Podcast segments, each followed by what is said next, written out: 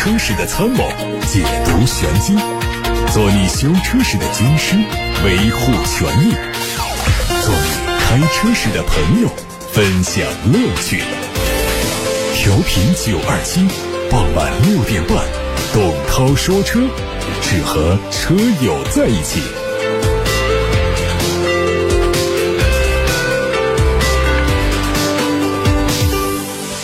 先看汽车资讯，稍后回答大家的选车用车提问。继去年十一月销量腰斩之后啊，东风日产今年开局又遇冷。日前，日产中国发布了二零二三年元月的销量四点七五万辆，同比下降了百分之六十四。其中，日产乘用车包括日产启辰和英菲尼迪品牌合计销量是四点五六万辆，同比下滑了百分之五十九。轻型商用车板块，也就是郑州日产部分，它的销量是一千八百九十八辆。对于销量下滑，日产中国说，主要是受元旦和春节。假期影响，数据显示，二零二二年东风日产只有六七月份同比微增百分之零点五五和百分之七点五三，其他月份均同比下滑。十一月份下滑的幅度高达百分之五十三，而今年一月份同比下滑再创新高。自去年十一月份开始，日产中国不再发布各个品牌的细分销量，车型销量也不见踪影，可见境遇已经非常不乐观。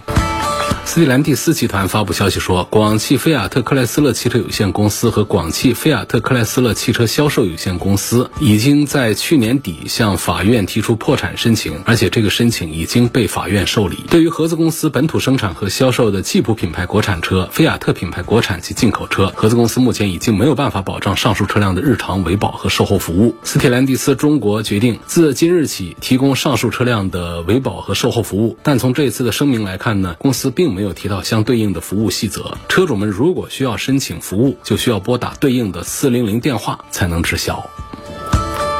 有媒体报道说，理想汽车新建年产十万台纯电动乘用车工厂项目全面复工，预计四月份完成工厂生产资质推入，而七月份下线第一台纯电动平台的产品，九月份会正式量产。另外，理想新能源汽车零部件和配套生产基地项目也已经全面开工。在去年，理想全新 MPV 车型的测试照片在网上流传，猜测这款 MPV 可能是理想汽车旗下的第一款纯电动车，有望年内上市。结合此前的消息来看呢，理想汽车从二零二三年开始，每年都会至少推两款纯电动车。从如此大费周章建设纯电动乘用车工厂、加速投放第一款纯电动产品的种种动作来看，纯电动很可能会成为理想汽车接下来的重头戏。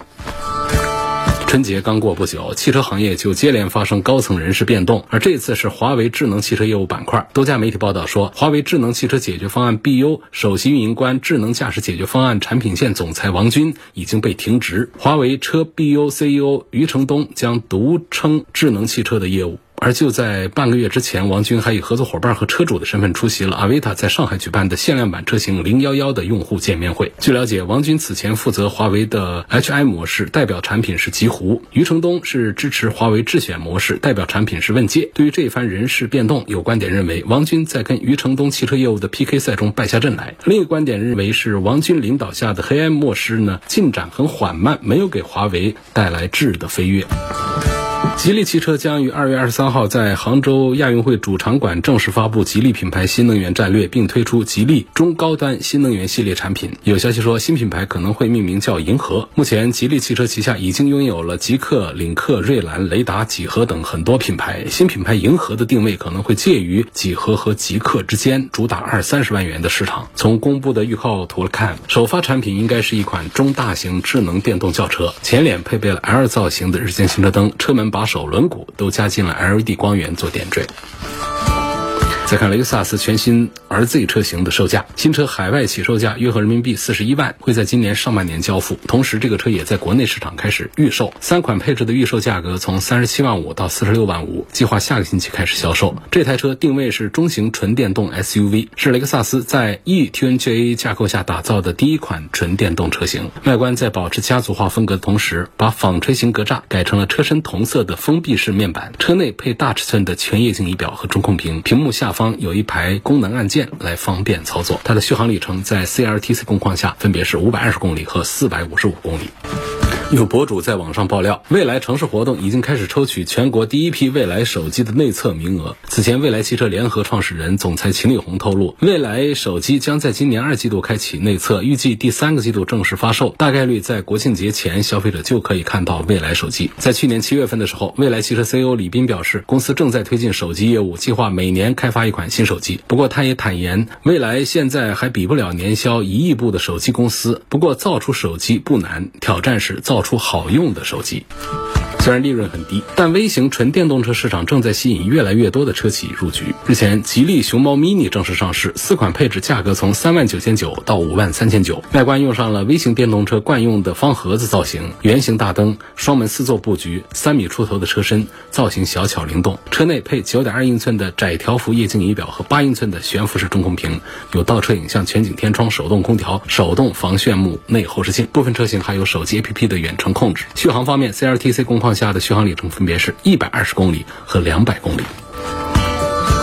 法拉第未来从二零二二年下半年开始就有很多消息，先是多次推迟了交付时间，随后是贾跃亭团队夺回了控制权，再接着今年元月和黄冈市合作，打算在黄冈设立 FF 的中国总部。而就在最近呢，FF 官方宣布了一系列的融资最终协议，在按时圆满执行之后，公司将会为 FF 九幺筹集到所有必要的资金，估计在三月底就可以开始量产，四月初下线，四月底交付。与此同时，FF 宣布二月二十八号会举办一。场特别的股东大会，FF 九幺已经多次因为资金问题向后推迟，如今有新资金注入，FF 再次宣布 FF 九幺将在四月底交付。只是这一次如果再推迟交付的话呢，不知道贾跃亭又会找到什么样的理由。各位刚才听到的是汽车资讯，接下来大家可以把选车用车的问题发送到直播间，把三幺五汽车消费维权的新闻线索发到直播间。我们正在筹备三幺五问题车展，这次的三幺五问题车展声势浩大，会有多家媒体合作。举办，各位，如果你的车的麻烦问题想在这一次的三幺五期间得到解决的话呢，抓住这个机会，可以通过董涛说车的微信公众号后台留言。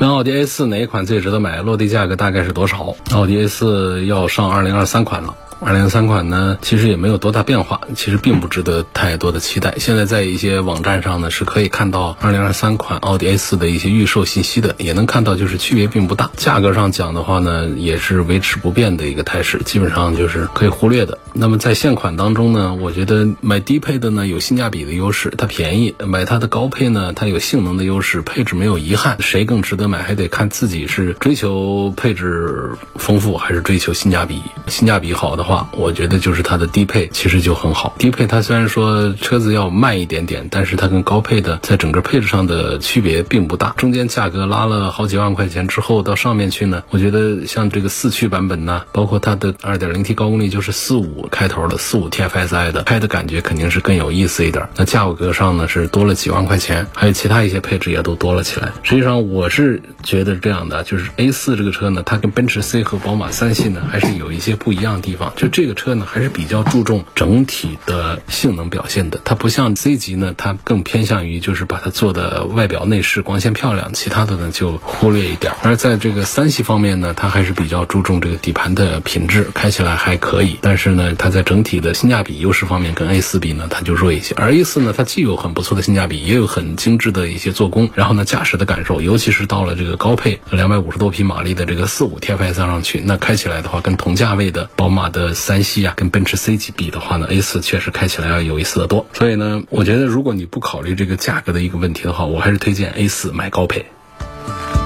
S 九零有什么值得推荐的？S 九零就是问沃尔沃的那个轿车，这个车选它的人还是不多的，很少。沃尔沃的它主销在卖的，像这个叉 C 六零啊，包括叉 C 九零啊，这些更多的可以值得推荐一下。在商务一点 C 级的轿车当中的话呢，我觉得就按照现在这个价位的话呢，就大家来买的话，还是应该集中在奔驰、宝马、奥迪这个一线当中更有竞争力一些。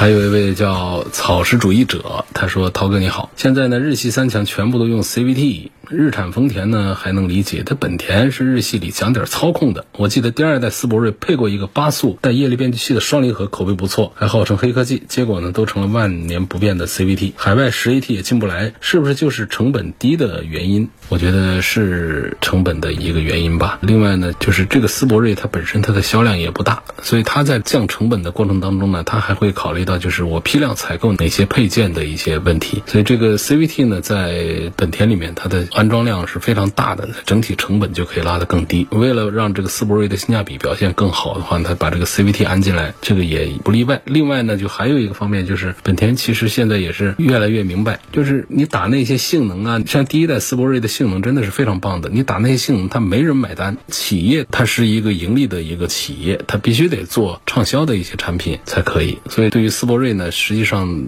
它是一种放弃初心的这种感觉。就是初心上讲呢，实际上是想做一款比较偏向性能的 B 级车来占领这个 B 级车的这一块的市场。因为 B 车的舒适这块市场呢，雅阁啊、凯美瑞啊，他们已经占的差不多了。那么这儿再做一个斯铂瑞出来怎么办？那要偏向于打性能这个方向。可是打这个性能方向也不灵，那不如咱们就干脆配上 CVT，这就放弃那些动力方面的一些感受，就直接让这个车再次的倾向于性价比的方向。我觉得这也是一个成本，也是一个营销策略方面的一个考虑。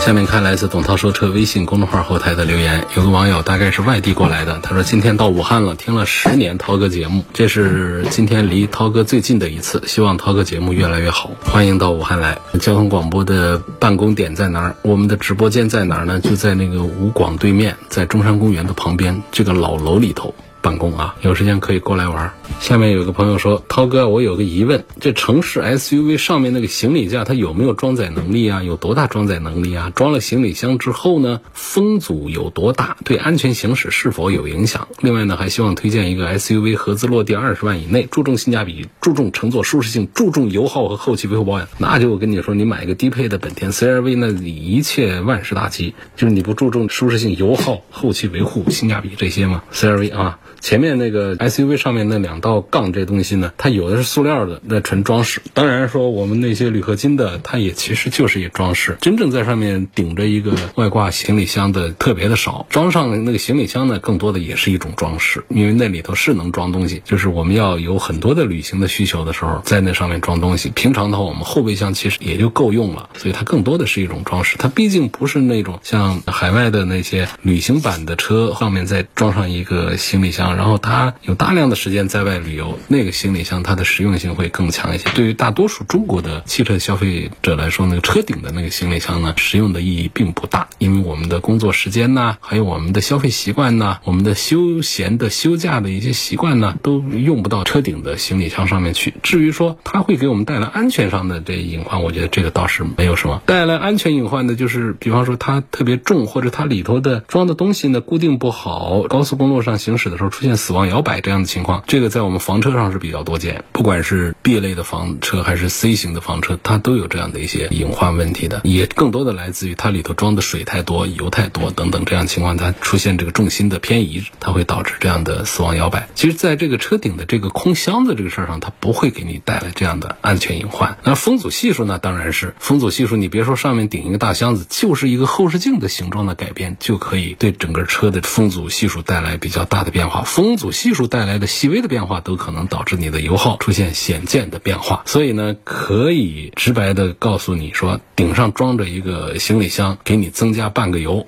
我觉得这个话是不夸张的。装载能力有多少？这个装载能力呢？它其实取决于行李架的这个材料是什么，扎不扎实。你像塑料的，那可能那就是一个装饰件了。那铝合金的话呢，放个小几十斤，我觉得没有什么大的问题。但是不要放多，不是说它承受不起。从这个金属件来讲，它肯定承受起。但是呢，我前面讲到一个行车安全的问题，如果说这里头高达。大几十公斤的这个重量的话呢，它会让整个车辆的重心明显的升高，然后你再加上里头的装的东西你固定的不好的话，它就可能会导致车辆的重心在行驶过程当中发生漂移，这个问题它就不是一个好事儿，那可能会导致车辆行驶当中的不稳定，它是有安全隐患的。董涛说车客服电话是多少？交通广播的那个对外的一个服务的热线是八六八六六六六六，最方便。你通过董涛说车微信公众号留言，又可以留存，我又可以翻着找来看，这更方便。我的车是四 AT，可以说是老古董了。尽管我自己开的还比较顺，但是人人都说落后。没想到最近有人说四 AT 马力强劲，超过六 AT 和八 AT，这是真的吗？四 AT 有哪些不为人知的优点？不为人知优点没有，它就是采购成本、制造成本要低一些嘛，其他的全缺点嘛。你只要不出故障，它就是优点了。那要是出故障，那就是缺点。四 AT 相对六 AT、八 AT 来说，它就相当于一节步行楼梯。你说是把它设置成二十个踏步呢，还是十个踏步呢？让你上楼梯的时候，你的感受就不一样了。那么说到这个四 AT 变速箱，这位朋友说，他说听别人讲四 AT 的马力比别的强劲。你要知道，马力是谁决定呢？是发动机决定的，是变速箱决定的？变速箱可以让动力的输出更直接，或者更顺畅，或者它更节油、更智能等等。它没有办法改变一个发动机的马力，那么它能改变什么呢？我们车轮子上面能够得到的动力的水平，就是我们的体感的动力水平，它是可以通过变速箱的调教以及变速箱的规格来得到一些改变。我刚才打一个比方，就是我们一节步行楼梯，你把它分成三十步，还是把它分成十五步，你迈的步子是不一样的，上楼梯的舒适度是不一样的。所以汽车的变速箱里头的齿轮齿比关系，一档和一档之间的间隔大的话，它就会。会出现一个换挡的顿挫这样的问题，它也可以从一档换到四档，也完成从起步到一百多公里的速度的巡航，它都可以实现这些任务。但是它在一档和二档的切换、二档和三档的切换的时候呢，就像刚才讲的，楼梯的步子大了之后呢，它就很难做到那么的严丝合缝。为什么说我们的档位数越高，它就会越顺滑呢？就是这个楼梯台阶的个数增多了。为什么说我们的 CVT 它就特别顺滑？CVT 它等。于说没有给你修踏步楼梯，直接给你来的是滑滑梯上下，它是无极的这种变化。它为什么还有着双离合变速箱呢？双离合变速箱有没有顿挫？它其实也有的，但是它通过两个离合器的一前一后的这个工作，就像自动麻将机一样的，一副牌在上面打，一副牌在底下码好了。等到你打完这一把之后呢，它下一把腾就上来了。这就是双离合变速箱的这个原理，就是你在这个二档工作的时候，根据汽车行驶的数据呢，电脑判断说你待会儿就要升三档，它就把三档都准备好。好了只等着你真的这个油门下去，速度起来，它要换到三档的时候，直接就是三档结合，开始输出动力了。那么，如果汽车它判断你现在是在一个减速的阶段，或者说你是在一个深油门爬坡的这么一个阶段，那么你需要更低的档位来输出更大的扭矩，那么它就可以本来是行驶在三档的，然后它判断这待会儿就是二档了，它就把二档给你结合好了，等着你呢。待会儿你在深踩油门，真到上坡的时候，它需要给劲儿的时候，它就自动的降到二档，甚至降到一档去。这就是双离合变速箱的所谓无缝衔接的原原理。所以就刚才说到这个四 AT 和六 AT 和八 AT 和十 AT 之间，说它有什么优势？你要从这个角度讲，如果它不坏的话，那它就是有一个稳定性的优势。另外呢，它制造工艺要简单一些，它便宜，这是一个成本的优势。其他方面那还是不如别人的。跟这个六 AT 比啊，八 AT 比，那肯定就是在换挡的平顺性上区别就很大。好，最后一句话说，为什么就有一个印象给这位朋友说是四 AT 的马力力会强劲呢？是因为它换挡懒惰。你像这个九 AT 的速度二三十公里的时候，二十公里它就马上就要跳到二档，跑到个三十多公里，它马上就跳到三档。我打比方啊，中间它跳的特别快。这样来说，就是这个一档的发动机的高转速，车轮的低转速，车轮的大扭矩这种状态，它就实现起来就比较短的时间。这个四 AT 的它比较长一些，八 AT、九 AT 它就比较短。四 AT 呢，这个一档它可能要直接干到四五十这样的一个速度，然后再升为二档往上跑。这个我说的不准确啊，可能夸张了一点。那么这个过程当中，显然它就会车辆的顿挫感就会更强一些。那同时呢，因为它一档更长时间不换二档，那么这个一档的这个大的这个扭矩就给你体会到了。你感觉这个车好像踩油门提速似乎挺快一样的，这其实是更费油。这并不是变速箱让你的车变得更有劲儿了，只是没有换挡而已。你这个手动变速箱是更容易实现。我们原来搞一些这个小比赛呀，搞一些这个绕桩啊，干什么的时候，哪会说在有个五六十码的速度时候，我们就把它给推到四档、五档上去？没那个事儿，就在一档、二档上切来切去的，保持一个发动机的高转转速，车轮的低转速，车子一直有劲儿，松了油门，车子也不会损失动力这样的一种情形。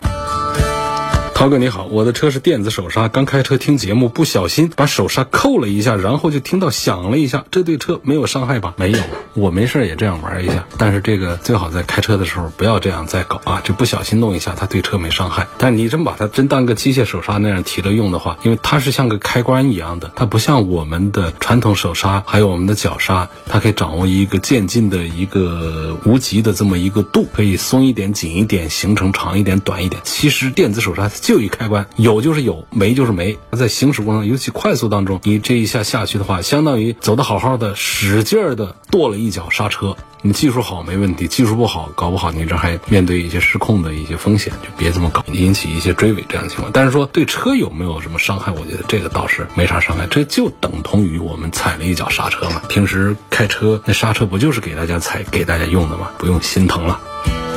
说听你节目超过十年了，家里买的两台轿车都是听你的建议买的，用的都挺好。这里向你表示感谢。当下呢，用车需求越来越多样化，各类车型的保有量较之前也有大幅度的增加。很想在节目里听到你关于皮卡、房车、露营车甚至改装车相关话题的内容。这个建议很好，就是大家问到了，我们就可以聊嘛。皮卡，皮卡现在正在迎来一个政策利好的一个时代，越来越多的城市放开皮卡进城。有的是全面放开，有的是限时放开，有的是区域放开。总之，跟以前说不让进城市外环线以内要强了很多了。皮卡呢，过去是把它归到那种很不环保农业工具的那种范围里面去，这其实是个错误。你现在的皮卡其实做的有低端的，但是有很多是做的是很高端的，然后环保的一些水平跟小轿车其实是一样的，它只是可能排量大一点，动力大一点，包括它的内饰啊，包括它的安全性啊，各个方面不能把它简单看作一个农业工具的一个形式，不让进城。所以国家。越来越快的在放松这些东西，对于很多喜欢皮卡那种粗犷越野风格的这种朋友们来说，是一个很好的一个消息。但是呢，对于我们大多数的城市车主、城市居民来说，它确实是不实用的。你啥时候要用后备箱拖什么呀？家里有这个农场的，经常要搬运一些东西的，不适合装在有这个封闭箱体的空间里面的，它用起来就非常的方便。我们城市里面的行李，那都得是有一个盖儿，把它给防雨、防盗、防偷窥。被整个的保护好的，哪有说就丢到皮卡的后箱里面，它被别人拿走怎么弄呢？它不现实的，而且还积灰呢。所以在城市里面呢，开这些车的话呢，很多人会给它加个盖儿，其实这属于一种改装的一种行为。有的加的可能还那个一点，有的它直接就属于是违章的。另外呢，皮卡通常都会车子比较的宽大。比较长，你别看它车内的空间其实坐不了多少人，那么大个车，它因为它给了后箱嘛，那车挺大一个，所以我们在平时的找车位啊、小转弯呐这样的情况下呢，皮卡其实是在城市里面它并不好用的。这就是我综上所述，对于城市里面的绝大多数的车主来说呢，皮卡只是一个爱好，喜欢看一下就可以。你。真别自己买了以后来用，它的油耗啊、噪音呐、体积啊、不实用啊等等这些问题，会让你在买了之后又后悔的。关于房车、露营车，房车这东西也是一个美好的愿景吧。如果我们听节目的是退休的老同志，我们在城市里面待了一辈子，现在退休了，有了大把的时间，开着房车出去旅行，这是一个充满诗情画意的一个退休生活。但是舒适性考虑过没有？开过的都知道。谈什么舒适性啊？噪音的问题、异响的问题、厨房的味道的问题、底盘的生硬的问题。当然啊，你说我买的是那种四百万的啊，乌尼莫克别提了，那车质量差的很。有一些几百万的那些，你说舒适性有没问题？安全性那都做的那个。但是我们大多数现在不是卖的最多的，那街上看千篇一律的一个大额头的那样的，包括从 MPV 那儿改过来的那种 B 型房车，就这些车里头装了大量的木家具之后呢，其实安全性还是有待讨论的。今天节目一开始。不是说过吗？这些车你都得装电呢，所以它这个车子它就会比较重。第二，你要装水呀，你的水箱怎么设计？有的还得加大油箱，你的油箱怎么设计？能不能做到平均的分布？能不能在里头做好油箱、水箱里头隔断，防止它在行驶当中出现晃荡？这晃荡了以后，它不像我们的小水盆，它是一个大油箱，那里头一装就是几百斤的，那出现晃荡就可能给车辆的。